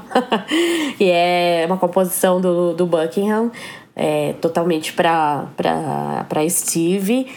Mas é uma música muito poderosa, né? Ela começa já com o primeiro acorde, assim, com ele cantando? Loving you. This is the right thing to do. Ah, socorro. tipo, ele já começa falando ao que ele tá vindo, entendeu? É. Tipo, isso aqui é uma carta confessional, que isso aqui é difícil, mas eu acho que a gente tem que ir para caminhos diferentes Vamos e cada é, um para um lado. É interessante como essa música é crescente também, né? Tipo, o som dela é crescente. Você começa ela cantando ela gostosinho, daqui a pouco você tá berrando ela. Tipo, você, você tá Exato. cantando, gritando mesmo. É, começa no violãozinho. É meio né? que um. É. é uma catarse essa música, assim. É tipo, o cara dá uma catarrada. Ah, vou gritar aqui o que eu quero falar, assim. Muito, porque aí tem aquele solo do final que também aí você Exato. vê ah, eu gosto muito do estilo de guitarra do, do Lindsay. Então, você tem um solo que não é tecnicamente, não é uma fritação muito louca, tecnicamente falando, mas ela, ela, ela obedece à música, entendeu? Ela, ela tá a favor da música. E não funcionaria, outra, não, não funcionaria de outro jeito, de forma alguma. Assim. E, e aí tem todo esse solo de guitarra e todo mundo no fundo. É, depois eu vi um outro documentário que eles estavam todos no mesmo microfone microfone cantando You Can Go Your Own Way. Ai, meu Deus! Agora você imagina, eles todos no mesmo microfone fazendo vocal de apoio, né, pro Lindsay, que, enfim, é, escreveu e ele é o principal vocal da música. Você imagina Steve Nicks fazendo vocal de apoio. Ai, Meu Deus. Pra uma música que ele tá mandando ela ir embora. E ele tá falando assim, É. velho, me largue. Gente, eu não sei como encara uma coisa dessa. Bom, com drogas, né? Mas. Não, eu acho que é isso, gente. A gente tem que aprender com essa galera. A gente subestima muito isso. A gente tem que aprender. O nome disso é profissionalismo, assim. Tipo, É. essas pessoas estavam ali querendo gravar e querendo fazer alguma coisa memorável. E tipo, ai, que jeito. É. É. Tipo, vou Mas ter que que ficar com o boy chato aqui do meu lado, sabe? Tipo, que loucura, velho. é. E aí, depois desse berro, vá cada um pro seu canto. Aí vem uma calmaria, né? Uma calmaria, uma baladinha no Linda. piano. Linda, é só linda, piano e voz, que é da Christine McVie. Songbird. É linda Ai, essa fala aí. música. Eu vou, aí, vou começar Sil. falando, velho, porque é, Songbird é uma das, um dos grandes atos, assim, eu diria, desse álbum. É um dos grandes momentos, inclusive porque ele é, eu diria que ele vai, ele vai tipo, te dando um pedacinho de calmaria, porque depois vai vir pancada de novo. Mas ele é tipo um, um- uma marolinha antes do tsunami, né? É, Amado. e assim, é muito Sim. gostosa, é uma música linda. Ela é basicamente é, piano. Ela é gravada só no pianão ali, né? Christine McVie e, é, e cantando, enfim, a música é dela, ela escreveu e ela vai cantar. É, essa música ela foi gravada no auditório, porque a ideia era que o eco ficasse presente na, na gravação para que desse essa, essa noção de, de lugar vazio, tipo de, Ai, eu vou chorar. é, é muito lindo. E assim, Songbird, ela fala de. É, é- basicamente, nessa letra, ela traz toda a relação né, de término conturbada que ela teve com o Joe McVie ali nesse momento. É, e ela vai trazer ali um- uma parada que é super. É, é- é uma das partes mais, mais cativantes da letra, que é muito sobre, tipo, o limite entre ela quer amar muito e ela ama muito esse cara, só que ela sabe que isso vai fazer muito mal pra ela, ela vai se lascar pra caralho no final. É, e ao mesmo tempo, a conclusão de todo esse amor maluco que ela sente, tipo, é que ela não consegue parar de amar ao mesmo tempo, mas ela sabe que, tipo, na real, se ela não é, tiver um pouquinho de carinho e cuidado com ela, ela também vai se quebrar e se prejudicar muito com isso, sabe? Eu amo essa música, assim. Eu acho Eu amo Um dos melhores muito músicas essa música. e é, e é essa música que diz pra mim que, tipo, Christine McVie merecia muita aclamação, assim. Não que ela não tenha, eu acho que, tipo, ela é super valorizada, assim, dentro é, da crítica, a galera que, tipo, consome Fleetwood Mac com muita força, gosta de Christine McVie demais, assim.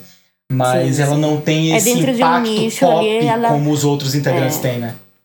Nossa, eu acho que ela devia ser muito, muito, muito mais reconhecida, mas ela. E- Nossa, e, fora que ela tem uma voz música- muito única também, né? Ela, ela tem um- Isso! É muito única, de né? tipo, você ouve um tiquinho você fala, ah, é a Christine. Eu não sei, é, é meio velho, né? É, tipo, eu ouço, é um tom de voz maduro, parece que ela viveu muito. Tipo, É verdade. É um tom, é um tom profundo, assim, né? Meio. É, é diferente do tom da. Steve. É, é, é, é, é tom de voz de gente que já viveu pra caralho nessa vida, sabe? Que já comeu o pão que o diabo amassou, assim. Ah, eu acho que eles são todos uns vampiros. A gente já falou das teorias da, da conspiração. ah, meu, esse, esse pessoal usou tanta droga nessa época que a, a Stevie Nicks falou que ela, meu, quase faliu. O, Mi, o Ela tem uma também, broca já. no nariz, cara. A pobre da Steve. O nariz dela não é o mesmo É. até hoje. O nariz dela O médico furou. falou assim: você precisa parar de cheirar, porque o seu nariz vai cair, vai desintegrar. Exato. O nariz dela tem um buraco dentro do nariz. Ela já falou isso em uma entrevista que eu fiquei Meu chocado, assim. tipo, Deus. putz. E, bom, e Songbird é uma música linda, maravilhosa, sempre me, me emocionou muito, assim, todas as vezes que eu ouço, assim, eu fico muito emocionada. Ah, eu, eu choro, eu choro, né? Fazer o quê? é lindo. Tentei tocar no violão outro dia, você viu, né? Mas é tudo bem.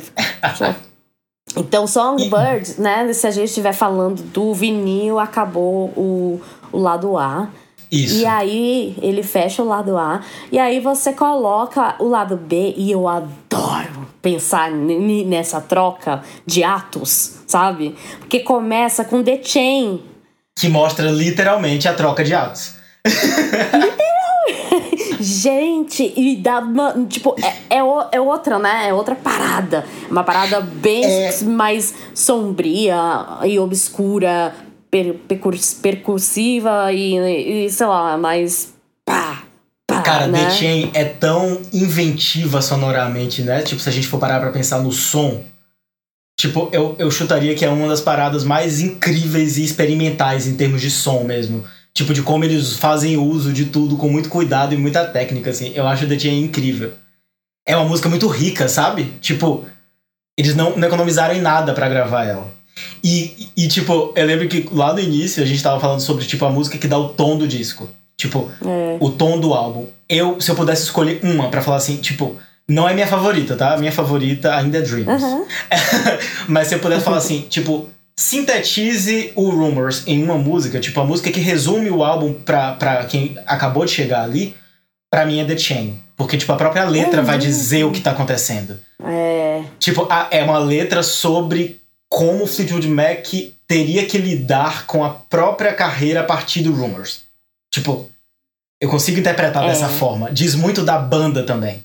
Não só dos, dos integrantes, das relações interpessoais, mas, tipo, o que que a gente vai ser daqui pra frente. Tipo, É. Então, eu acho que eles tinham esse pacto entre eles tão forte que fez com que eles trabalhassem juntos, apesar de todo aquele sentimento à flor da pele.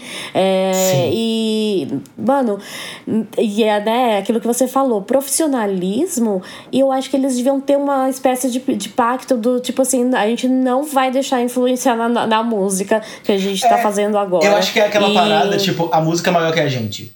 Assim, é, eu penso e, muito de- e chain, né? Tipo, chain that keep us together, né? É a- É a corrente que nos, nos mantém juntos. E, é, é, né, tudo isso. E é uma, uma faixa bem diferentona, muito legal. E ela foi ressuscitada aí, uns tempos atrás, numa abertura de novela da Globo. Sim, uma das piores novelas dos últimos tempos. Sim, a gente, vocês estão falando Ué. aqui com uma pessoa que não só né, gosta de consumir, falar, enfim, estudar sobre música, mas também é um ávido consumidor de telenovelas, que é, é, a, a novela. Qual é o nome da novela, meu Deus do céu? A do Não, Gato. não faço a menor É ideia. a do Eu não gato. assisto. Eu não vou lembrar. É horrível essa novela, gente. É do Surubão de Noronha. Eu não faço a menor ideia Foi. de, na- de nada. É a novela que Eu nem- derivou o Surubão de Noronha, enfim, teve todo aquele rolê com o Zé Loreto. Hum. Nada mais, mais propício, né, do que a gente pensar. Se a gente pensa que, tipo, tudo que tava acontecendo de tretas conjugais ali no estúdio de Mac era basicamente uma suruba ao contrário, né, que só tinha a parte ruim, né, e ninguém transava entre si. Mais, né, porque, enfim. É, Ah, mas transava assim. eu também. Ah, transava. ah, você acha que não transava, não? Beleza. É, mas a gente veio, veio aí essa novela que foi. O Sétimo Guardião, eu dei um Google rápido aqui. Olha! Exato. Então, nessa novela aí tinha The Chain. Que afundou aí, a carreira de inclusive, eu Agnaldo Silva, que foi demitido da Globo logo em seguida. Essa Bom, novela foi ótima. Só a abertura era boa. A abertura valia super a pena, gente. Meu Deus. E The Chain, que você tava falando de novela, tem outra curiosidade que é super legal de falar, é que assim, a gente tá pensando no álbum, né, bem coeso e tal, só que The Chain é a única música, a única, em que todo mundo assina tudo. Produção, vocal, composição, tá todo mundo juntos, tipo, eles estão todos juntos Verdade. fazendo The Chain. E Verdadíssima. The Chain é um Frankenstein musical também, né? A gente tem que lembrar disso. Ai, é verdade. É um Frankenstein que deu super certo, porque na verdade The Chain é o que a gente pode chamar aqui, né? Um conceito que eu tô falando agora, não sei se alguém já falou, enfim, tô inventando aqui zoando. É tipo o remix original. Tipo, porque eles foram pegando é, trechos de letras e, enfim, é, batidas e algumas composições e harmonizações ali é, que é, o Lindsay e a Steve já tinham feito lá atrás, outras coisas que o Mick já tinha feito em outro contexto, e enfim, é, a Christine McVie já tinha escrito algumas coisinhas ali e tal. Eles juntaram tudo, foi tipo um mexidão, foi uma farofa muito bem feita, porque na verdade eles Nossa. foram costurando e fazendo essa corrente de alguma forma. E, e é legal saber dessa informação, porque faz muito sentido a quebra de ritmo Sim, na, na parte final, né? Que todo mundo canta keep us together. Ai, adoro. Aí depois de The Chain tem. Ai, meu Deus do céu! Eu adoro essa música, You Make Loving Fun, que é uma composição da Christine McVie e ela também canta. E, e é uma música. Ai, de- é uma música de amor, mas super. Tipo. Ai, bonitinha, né? Dançandinho. Ela fez pro boy Ela dela, né, cara? O boy novo. Fez pro Ela boy. já tava com o boy novo e fez pra E ele. falando pra. E ainda falando na cara do John que o boy novo dela faz o amor ser divertido. Porque o amor era chato antes. Cara, eu acho isso muito maravilhoso, velho. Muito You make maravilhoso. loving fun. Ai, eu adoro essa música, né? Ela, ela criou aquela introdução na, no, no teclado no synth ali, né? E ela tava trabalhando no estúdio e o. ah, o Mickey falou: que, que- "Ô, ô, ô, opa, volta aí, o que, que é isso aí? Ela, ah, é só, é só um negocinho que eu, que eu escrevi aqui, ó. Pá! adoro, eu adoro essa música. E essa é de verdade, assim, é uma música que deixa a gente feliz. Ela é um. É. Eu diria que ela é um tipo de música que, a gente, que eu gosto de escutar, tipo. De manhã cedo, sabe? Tipo, acabei de acordar. Essa é uma música delicinha de ouvir. Tipo, Ai, que delícia. ela tem uma batidinha bem né? gostosa de ouvir, enfim. É Eu bem, é bem aquela ouvir- coisa de, tipo, início de relacionamento. É, pois é. Já fez, inclusive já fez essa trilha sonora, entendeu? Então tem todo, todo esse rolê. Sabe quando você começa a ver videoclipes, assim, você tá andando na rua e essa música tá tocando e tipo, ah, Sim. vira tudo um videoclipe? Sim. Então. Ah, eu sinto isso quando eu Ah. escuto é, Kitty Town e fico pensando que eu tô, tipo, em Nova York, tipo o Diabo Veste Prada, sabe? Me sinto pleno. Lembra quando a gente trabalhava juntos Aham. ali naquele lugar, os Ai, Berliner? Cara, cara, Berliner era Fifth Avenue pra gente ali, né? Era um negócio muito Manhattan. Se, se caiu no um Suddenly I See, eu era a própria Anne Hathaway, Nossa, mano. cara, aquela música. Eu saía do trem assim, eu falava, nossa, eu sou incrível, sabe? Tipo, eu- mas era, tinha, tinha momentos, né? Era só quando eu tava muito bem vestido, assim, sabe? Quando eu ia sair depois. Porque normalmente eu não tô muito, Muito bem vestido, Normalmente eu tô cheiroso, atrasado. né? estiloso. Exato. Normalmente eu tô atrasado correndo. Normalmente não, né? Normalmente eu falo há um ano atrás, quando eu costumava sair de casa pra trabalhar. Quando, quando a gente saía de casa, né? Quando a gente né, entrava no metrô, depois pegava aquele trem com aquele cheirinho delicioso de Marginal Nossa, Pinheiros, Rio Aquele Pinheiros. aroma, né? Da no natureza. verão, que subia aquele vapor, um vapor gostoso de esgoto, que entrava São no Paulo- 21 andar do Uma prédio que eu delícia. trabalhava. E No olha que era 21º. fechado, com ar-condicionado. Parecia que eu tava do lado de um esgoto. Pois é, amigo. Isso ninguém fala, né? Todo mundo acha que é lindo. Isso a Globo não mostra, Não tá? Ali- mostra. Ali do lado. Ai, bom, então, voltando pro nosso álbum, depois de o Make Love Fun, que é uma- essa faixa aí que faz a gente fazer videoclipes na nossa cabeça. É, é a Make Make tem- Love, make, é muito melhor demorou, né? É, é um negócio bem gostoso. É bem, bem gostoso. Bem nesse Brasil. Ai, meu Deus. do céu. É, aí, a próxima faixa é I Don't Wanna Know, que também é todo mundo ali na vibes riponga, feliz. Mas se você prestar atenção, o que, que tem na letra? Shade. Conta pra mim. Shade, né? Até porque quem escreveu a letra? Steve fucking Nicks. Ela é rancorosa, gente. Tem que lidar com isso. Atura ou surta. Gente, e é, é aquilo que você falou no começo mesmo, né? Que ela é a, tipo a rainha do deboche, né? Ela, Ela ela é. fala rindo, assim, fofinha, bonitinha, mas ela tá mandando você tomar no si. Ai, meu Deus. Se Steve Nicks não fosse um gênio, não fosse incrível, não fosse maravilhosa, não fosse uma personalidade incrível que eu amo, com certeza ela estaria no Super Pop da Luciana Gimenez. Porque além de tudo, ela é polêmica. Polêmica, a bicha. ah, e é muito fofinha, assim, I don't wanna know. tipo, É gostosa essa música demais. E aí, tipo, tá falando assim, eu não quero saber se você me ama, não ama, o caralho é quatro, né? Aí, beleza, é uma faixa super bonitinha também. E a próxima faixa já vai pra um tom mais sério de volta ali, mais sombrio.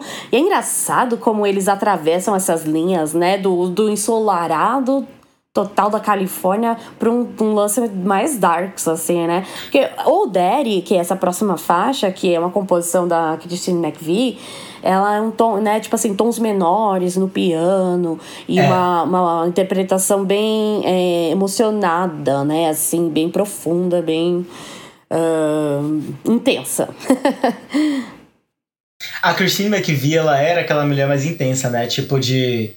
Eu diria que é aquela coisa meio. Ela era a introspecção da banda. Tipo, ela. É engraçado isso, porque ela nunca foi midiática. Ela sempre foi a pessoa mais low profile do Fleetwood Mac da história. Tipo, ela, ela era aquela pessoa que nasceu para compor quietinha e cantar ali. Tipo, sabe? É, é, muito doido. Ela é tipo aquela pessoa que sobe no auditório e quer tocar um pianinho ali, tocar um teclado dela. Tipo, sim, sim. Ela não, não nasceu é pra ser. Dela não é a intenção dela ser uma banda. celebridade, não, estar na frente, não é. né? Não que seja a intenção de um deles. Eu, eu, nunca, eu não vejo o Fleetwood Mac dessa forma. Na verdade, a banda inteira, ela sempre teve um... um a áurea que a gente falou, né? Tipo, uhum. eles são gigantes, eles são enormes, eles são imensos, eles são, tipo, gigantescos e relevantes. Enfim, eles são relevantes pra caramba. É, tocam até hoje, enfim, influenciam meio mundo de gente. Só que eles nunca. Eles sempre têm um pé no alternativo, isso é impressionante. Tipo, ao mesmo tempo que eles são, tipo, muito mainstream mesmo, que todo mundo escuta, eles estão no mainstream, eles têm um pé ali no alternativo, eles têm um pé ali, tipo, num. É tipo uma atitude que eles têm, de tipo assim, eles são tão gigante quanto, eu diria, é, em termos de. É, se a gente for pensar, álbuns relevantes, né? Bandas relevantes no cenário da música mundial é, eu consigo tranquilamente, sem, sem desmerecer ou valorizar demais ninguém, eu consigo colocar eles no uhum. mesmo patamar que Beatles com muita facilidade. Tipo, real. Uhum. São propostas Sim. completamente diferentes. Mas... contextos, propostas Exato. diferentes, né? Só Épocas, né? É isso. Só que eles não são é, o fenômeno pop, da, da cultura pop que os Beatles são, mas eu acho que eles também querem desse jeito. Tipo, então, eu também acredito que eles queiram dessa forma. E, e, eu acho que eles conduzem a vida deles da forma que eles querem mesmo. Então, tanto que Exato. quando deu muito ruim por um tempo, tipo, eles terminaram mesmo, ficaram um tempão sem tocar juntos. Steve Nicks fez carreira solo. Uh, ela e o Lindsay voltaram a tocar juntos. Gente, é, é, tipo, teve várias, várias coisas doidas, né? O, o, o, Fleetwood Mac voltou a tocar depois desses booms aí dos anos 2013, né? 2013, papapá. É, e aí, bom, aí teve treta com o Lindsay Buckingham, que né, precisou dar o fora para os outros funcionarem, mas enfim. É, e o Daddy é uma dessas faixas super que, que te surpreende, porque você tá ouvindo esse disco cheio de surpresas ali, né? Que vai do, do ensolarado pro darks, né? Tem as coisas subliminares ali, que tipo, eu tô cantando felizinha, mas eu tô passando uma mensagem, né? Um pouco mais séria. E aí, Oderi, ela é tão profunda de, no, no, no, no, no quesito melódico mesmo, né? Tão sentimental. E é uma. Na verdade, ela é bonitinha, porque ela é uma, uma mensagem da Christine McVie que depois que foi descoberta, que ela falou só depois, que era que ela fez pensando mesmo no Mick Fleetwood. Porque enquanto ela e o John estavam se matando. a Steve e o Lindsay estavam se matando também. O Mick tava lá apaziguando todo mundo, sendo paizão, ouvindo de cá, ouvindo de lá. É que nem os amigos do casal que se, que se separa, né? Sabe, aqueles amigos em comum, aí você não sabe, você vai ouvir um, aí você vai ouvir o outro, entendeu? Eu tenho, eu tenho uma definição que o Mick Fleetwood, ele era, é, pra Fleetwood Mac, pro Rumors especificamente, o que Lil Kim foi pra Lady Marmalade, sabe? Porque Liu Kim foi o elo ali. Foi tipo, se não tivesse Liu Kim e Lady Marmalade, aquilo ali não aconteceria, não. Porque Liu Kim era a pessoa que conseguia, tipo, trocar uma ideia ali com Cristina, trocar uma ideia com Pink, trocar uma ideia com Mia. Tipo, é, com Maya. Desculpa. Ela era tipo o Norvana. Ela era a banda que unia ela todas era. as tribos. Né? Inclusive, né, Lady Marmalade um clássico, né? Saudades, a gente precisa de músicas assim pra se sentir feliz de novo. Saudade de cantar isso no karaokê. Muito. Ai. E é uma música que já vem organizada, né? Ela facilita a vida do karaokê, das pessoas e amigos do karaokê, porque todo mundo já sabe. A já pessoa tem a sua, já né? sabe. Ah, eu sou a Cristina. Ah, eu sou a Maia. Isso, e você ah, já tem sou... aquela parte que é sua, porque você, tipo, já, a vida inteira, você, quando você canta com alguém, é. você sabe qual é a sua parte. Qual é a sua parte, Cantinho? Então, é, eu faço a Maia, e aí a, a, a Júlia faz a Pink, aí eu volto pra Cristina, e sei lá, de repente a Maíra faria a Liu Kim? Aí a gente ia brigar porque a Liu Kim sou eu. Eu sempre faço a Liu Você Kim. é Liu Kim? Então eu vou falar pra Sim. Maíra ser a Missy Elliott. Amo, fechou. Ah, tem a Cristina também. daquele estilo. Ah, então aí eu volto a fazer aquele. Porque, né, na nossa formação aqui tem que repetir as cantoras. A gente foi agora de Rumors para Lady Marmalade. Olha que, que podcast eclético. É, então, você é eclético. Conta pra gente nas nossas redes sociais, dá um pulinho lá, ó. A gente tá no arroba Coisa de Música no Twitter e arroba Coisa de Música no Instagram também. Manda DM pra Ai, gente, a gente gosta lá. de receber DM, comenta, engaja. Engaja Faz lá com isso. nós. e aí, Goldust Woman, que é, fecha esse disco. E é uma música da Stevie Nicks. Bem estilo da bruxinha mesmo, que você conhece, é, sabe? Cara, da, aí... da, da, da Rhiannon. Sabe a compositora de Rhiannon? Ela, ela não tá ali no Ghost Dust Woman? aí fechou o tempo, né, querida? É, é muito louco, assim, porque Gold Dust Woman é pesada. Pesada. É densa, é densa, porque ela vai trazer aí. É, eu acho que talvez seja uma das músicas mais nossa, que doideira, né? É meio pesadona, porque ela vai falar de, enfim, pesadona. abusos, né? É uma relação bem, bem forte, é. mais visceral. E não se sabe se ela coloca algumas experiências próprias dela. É, é, é confuso, porque a gente talvez esteja diante aí de uma música que ela escreveu para Ela se colocou ali dentro, óbvio, mas ela escreveu para outras pessoas que ela observou, que ela encontrou na vida também, né? Pode ser, né? Que ela é compositora, né? E, enfim, e é isso, e é. esse álbum é, é encerrado dessa forma. E ele é uma coisa realmente muito doida. Né, do que eu tava falando, querendo falar lá no começo, assim, que quando você tem esses álbuns super icônicos, geralmente tem tanta coisa nos bastidores, tem tanta coisa Sim. que. história, né? E acontecimentos. E, pô, se você tá falando de década de 70, você sabe, meu anjo, que o negócio não pode ser normal. Né? Não tinha normalidade no meio dos músicos naquela época. Já não tem, né? Na verdade, não tem nunca.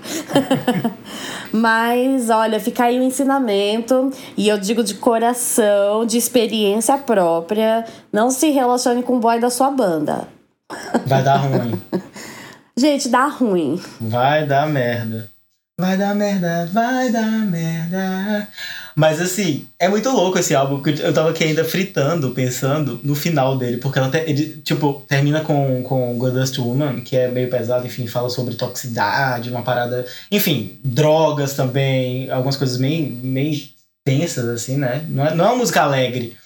É, só que aí eu fiquei pensando, falei, gente, por que, que terminou desse jeito? E aí eu lembrei do lance de, tipo, não era para terminar com ela. Era para terminar com a faixa bônus, que não entrou porque não coube.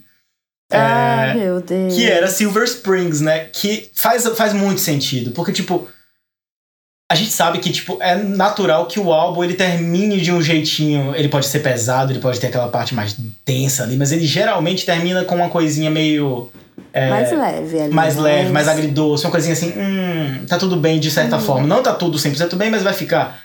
É, e Silver Springs é, é, é, muito isso, porque é uma para a, a, sonoridade dela é gostosa e tal. É, mas é Steve Nicks fazendo bruxaria de novo, assim, né? É louco. é muito Maravilhosa. maluco. E ela, tipo, lançando Ai. shades. Adoro. E é isso, né, gente? Esse é o Rumors esse álbum maravilhoso do Fleetwood Mac, que a gente quer que você conheça. Aí o que a gente quer de verdade é que você ouça Agora, depois que você ouviu todas essas histórias, que você tem todas essas informações dos bastidores, da gravação, né, e de como tudo aconteceu, de, né, quem, quem é, que, o que, que é um Fleetwood Mac? Vem com fritas? Não sei, manda aqui para casa. Né? Mas é, a gente quer que você ouça esse disco e depois conta pra gente nas redes sociais o que, que você achou. Vale a pena se fez ouvir, sentido galera, pra você. É muito lindo, é, assim. É um disco Acho incrível. que a gente tem que. Eu, eu gosto muito do revival, qualquer revival, porque traz, traz realmente para um monte de gente que nunca tinha ouvido falar. É, é válido. Pra mim, e, é e veja bem, tipo, são 39 minutos de disco.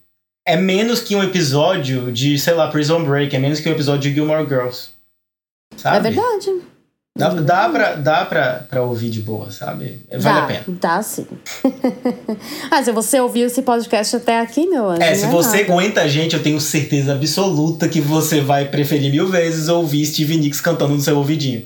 Então é isso, né? Vão lá nas nossas redes sociais.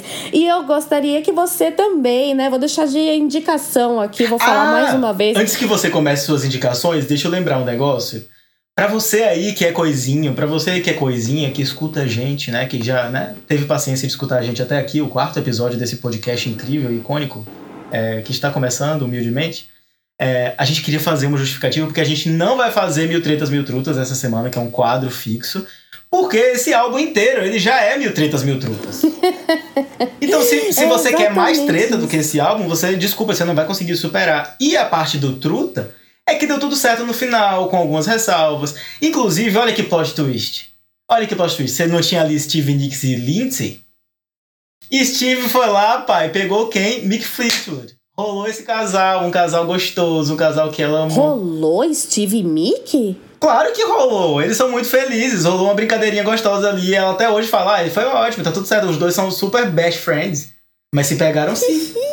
E rolou por muito tempo. Foi, foi um negócio gostoso. Ah, Bem delicinha. É. Não, porque eu, eu achava que era. Era especulação mais, assim, né? Não, eu acho que rolou bem bonito mesmo. Não rolou, não? Ah, eu acho que sim. Se for especulação, eu tô acreditando na especulação porque chipo sim.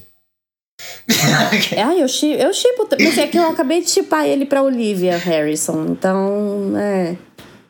ah, então o seu é, é Miclívia e o meu é, é Mickey. Mickey. Ai, Amo. gosto muito. Mas eu acho que rolou de verdade, tá? Sério. Então. Senão, não é possível que eu li isso errado. Não, coisinho, eu não sei. Tô- agora vamos. Eu, eu realmente não sei. Não é uma coisa que eu tô Gente, falando. rolou "Ah, demais! Eu tô vendo no Google agora. Não, eu, eu, eu que, eu que não ligo muito pra essas coisas muito de, É porque você é uma pessoa boa, você não é fofoqueira, eu sou. De fofoca. Gente, mas eu acho que rolou sim. Rolou, quer ver? Deve ter rolado. Deve ter rolado. Ó, peraí, gente, ouvinte, vem comigo. Steve Nicks e Smith Future foram um casal? Aqui a gente improvisa ao vivo, que não tá ao vivo pra você no caso. ah, eles tiveram casinhos, olha que legal. Eles não foram um casal tipo. é, Ah, eles, eles tiveram sim, gente. Não. Tiveram. Ah, sei lá. A gente bota aí depois no Twitter pra você, pra confirmar o boato. É, a gente Boa. é essa pessoa aqui. Toda essa volta pra falar que não teve mil tretas, mil trutas. É. Porque já foram mil tretas e mil Uhum. trutas aí, né? Nessa. Nesse histórico todo. Bom, e é o seguinte, eu queria deixar aqui uma indica umas indicações, tá? Pra vocês. É, se você quiser se aprofundar mesmo no universo Fleetwood Mac, é, houve aqueles álbuns do começo da carreira, lá do, do lado blues deles, né? Eu queria indicar o Clean House de 1970, que era o primeiro disco que. Não, na verdade era o- disco que a Christine e o John McVie já tinham é, entrado na formação lá com o Mick Fleetwood na Inglaterra, tá? E é, o Buckingham Nicks de 73, gravado lá, né, na Califórnia, no South City Studios, é, que eu gosto muito. Tem uma música chamada Crying in the Night que eu amo. É, aí o Fleetwood Mac, que é o primeiro álbum dessa fase deles de, né, de transição aí, de mudança de formação, que é o de 75. Ele só se chama realmente Fleetwood Mac, ou então eles falam o álbum, é, o álbum de capa branca, né? E o Rumors, né, meu chuchu? O Rumors de 1977. Essa obra de Essas arte. são as minhas indicações. O que, que você indica aí pro nosso querido ouvinte? Ah, eu vou trazer aqui o fechamento, né? Eu vou trazer aí o fim de uma era, que é o último álbum do Fleetwood Mac dessa formação original. Depois disso, eles entraram naquele famoso hiato. É, eles foram até onde deu. Eles lançaram um álbum em 1987. Esse álbum ele veio 10 anos depois do Rumors, que é um álbum que inclusive eu tinha em, em vinil e eu amo muito. Eu achei ele muito gostoso de ouvir e eu dei pro meu amigo de aniversário. É, o Tango in the Night. É um álbum do Fleetwood Mac muito legal, muito bom. É, ele já tem uma pegada. É engraçado, ele, ele ainda continua bastante ali no rock, mas ele tem uma pegadinha mais pop ali, com um pouco de sintetizaçãozinha bem de leve dos anos 80, é, quase 90 na verdade, mas ele já traz essas marquinhas ali. É, enfim, tem hits incríveis também, sabe? Tem Little Lies, que é tipo maravilhosa de ouvir. Tem Seven Wonders, que é a melhor música do álbum, disparado para mim. É, que é, enfim, bem Stevie Nicks, bruxona, sabe? Ela falando de magia, falando de sedução, aquela coisa toda, desejos maravilhosos. Bem linda, dançando, toda bruxona. Enfim, o clipe tá no YouTube se vocês quiserem ver. Tem clipe, gente. Essa tem clipe, tá vendo? E, enfim, eu acho que vale super a pena. Eu acho que é tipo. É, juntando com todas essas indicações que Cati deu, se vocês ouvirem o Tango in the Night, vocês conseguem entender, tipo, o que foi Fleetwood Mac, né? Tipo, toda essa trajetória antes do hiato. Porque depois disso, na verdade, foi só, né, turnê, show ao vivo, é, memorial, enfim, não teve nenhum grande trabalho de tipo, vamos fazer isso tudo do zero. Tipo, vamos sentar no é. estúdio, compor e gravar, nada. Basicamente é, foi, é. foi tipo edição especial, enfim, reencontros, mas nada tipo novo, especialmente Sim. novo, né, do Fleetwood Mac. Parou no Tango in the Night.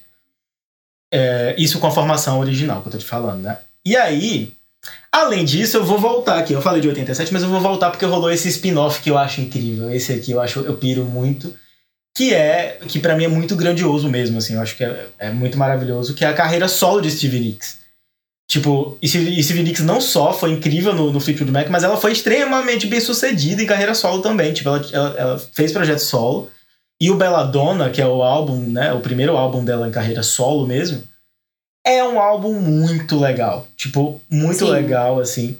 É, que tem essa música que a gente falou lá no início do podcast, que é Edge of Seventeen, que é um hino, né? Tipo, basicamente essa música já foi sampleada não sei nem quantas vezes, já foi sampleada por Gente, Miley Cyrus. Sabe um momento que eu me lembro dessa música muito aleatória agora que eu lembrei que é quando saiu aquele filme Escola de Rock. Lembra do Jack ah, Black? Ah, sim. Que, ele tá no bar com a professora. É naquele momento que ele tá no bar com a professora e eles vão tomar uma cerveja e ele quer convencer ela a deixar ele levar as crianças pra, pra tocar, né, num negócio. E aí come, ela começa a tomar cerveja, aí começa a tocar no jukebox. É, muito é, bom, justamente. É ela, porque... Eu adoro Stevie Nicks! Não, e é muito surreal, porque assim, Edge of Seventeen é muito gigante, porque ela é o tipo de música que se você der play e você ouvir 3 segundos dela, você já tá, tipo, na vibe dela, você já entra nela. Quando começa a guitarra, você já fica assim, eita, é muito boa. tipo, toda a produção, todos os vocais, sabe? O jeito que ela canta nessa música é muito gostoso de, de ouvir, assim. É porque eu amo a voz de Steven Nicks num nível absurdo. Porque quem me conhece sabe, né? Aquela pessoa né, que fala assim: quem me conhece sabe. Quem me conhece sabe que eu amo a voz de mulher que fuma cigarro malboro. Aquela coisa assim, é. rouca. É, então por quê? É muito óbvio saber quem são as minhas favoritas, né? Tipo, você tem. Você, ah, Felipe, quem são as favoritas? Rihanna. No Brasil é quem? Eu gosto de Ludmilla, né? Bem, bem fumante. É, Miley Cyrus, fumante. enfim, Stevie Nicks, e aí você vai botando vários. Beth Carvalho, rainha que Deus a tenha, tá lá no lugar muito melhor do que aqui. É, Alcione, eu gosto muito desse rolê rouco, seja você, você tem a voz grave ou, ou, enfim, mais aguda, mas o jeito que Stevie Nicks trabalha a rouquidão dela de um jeito gostoso é um negócio assim que é, é impressionante, assim. É, é e, enfim, Edge of Seventeen é incrível. A gente tem esse duetinho gostoso que é Stop Dragging My Heart Out, que é junto com Tom Petty e The Heartbreakers. Para, nossa. Que é também outro marco na história da música, assim, tipo. Nossa. Porque então, ela era super amiga do Tom Petty. Muito. E. Teve até um lance, assim, tipo, de umas especulações dela entrar lá no. No. Tom Petty the Heartbreakers com ele ali, não sei o quê. Mas aí eles fizeram essa música Stop Dragging My Heart Around também, que. Ah, gente, olha. E é um álbum com uma sonoridade muito específica. Eu, eu gosto disso, porque é, ao mesmo tempo que, óbvio, se a gente fala de Stevie Nicks, a gente vai relacionar Fleetwood Mac, enfim, vai ter uma sonoridade similar ali próxima. Só que o Belladonna, que é esse álbum, ele tem uma sonoridade muito específica. Ele é um álbum muito mais próximo ali de uma road trip, sabe? Tipo, é, é, é bem legal pensar disso, porque ela traz o misticismo da Steve, né? Tem sempre aquela aquela coisa, tipo, performance bruxona. Steve é aquela pessoa ali que mexe com as ervas. e tem, é, tem rock pesado ali dentro também, sabe? Tem, tem, tem guitarra é. pra caralho, tem. Enfim. É muito Road 66, assim, eu fico pensando. É, é 66 ou eu falei a, o Road errado? Tá certo, é 66. Ah, tá vendo? É isso. Ei, meu anjo. Tudo perfeito. Ah, eu adorei falar sobre esse disco que a gente gosta tanto, que a gente já ouviu até furar. E depois que furou, veio, veio as plataformas, vieram as plataformas digitais para a gente poder né, tocar sem parar, tacar stream nessas lendas que. Gente, música não, não tem data, não. É, o que é bom é bom. E, e vamos, vamos nessa. Se você é ouvir esse disco e gostar ou não gostar, mas vai lá, fala pra gente o que você achou de tudo. Beleza? É isso, dá uma escutadinha, cara, vale a pena. Música não tem data, exatamente como você falou. Música não tem idade, não tem data, né? Tipo, Miley Cyrus acabou de gravar com Stevie Nicks. É, então, se você aí que é novinho e você fala assim, ai, música é. de velho, vai ouvir, velho. Miley Cyrus tá gravando, né? E se você é muito velho fala assim, ai, que música chata. Miley Cyrus gravou com Stevie Nicks, vai ouvir o álbum novo dela que vai chegar no dia 27. Isso. Vai ficar tudo bem. Isso, já vai ouvir, vai pegar a referência, vai ter coisa lá. Vai ter coisa lá para você, neném. é isso. Então, esse foi o nosso episódio especial, cara. Olha que legal. Eba! Muito obrigada por vocês terem ouvido até aqui. E um beijo. Um beijo. Se você gostou desse tipo de episódio, fala pra gente, comenta, pede o álbum que você quer que a gente faça esse dossiê. A gente vai continuar fazendo, vai ser ótimo. Mesmo se você não pedir, a gente vai fazer, mas se você pedir, é melhor que vai ser o álbum que você gosta. Boa. Tchau, ouvinte. Até semana que vem, se tudo der certo. Oh, thunder only happens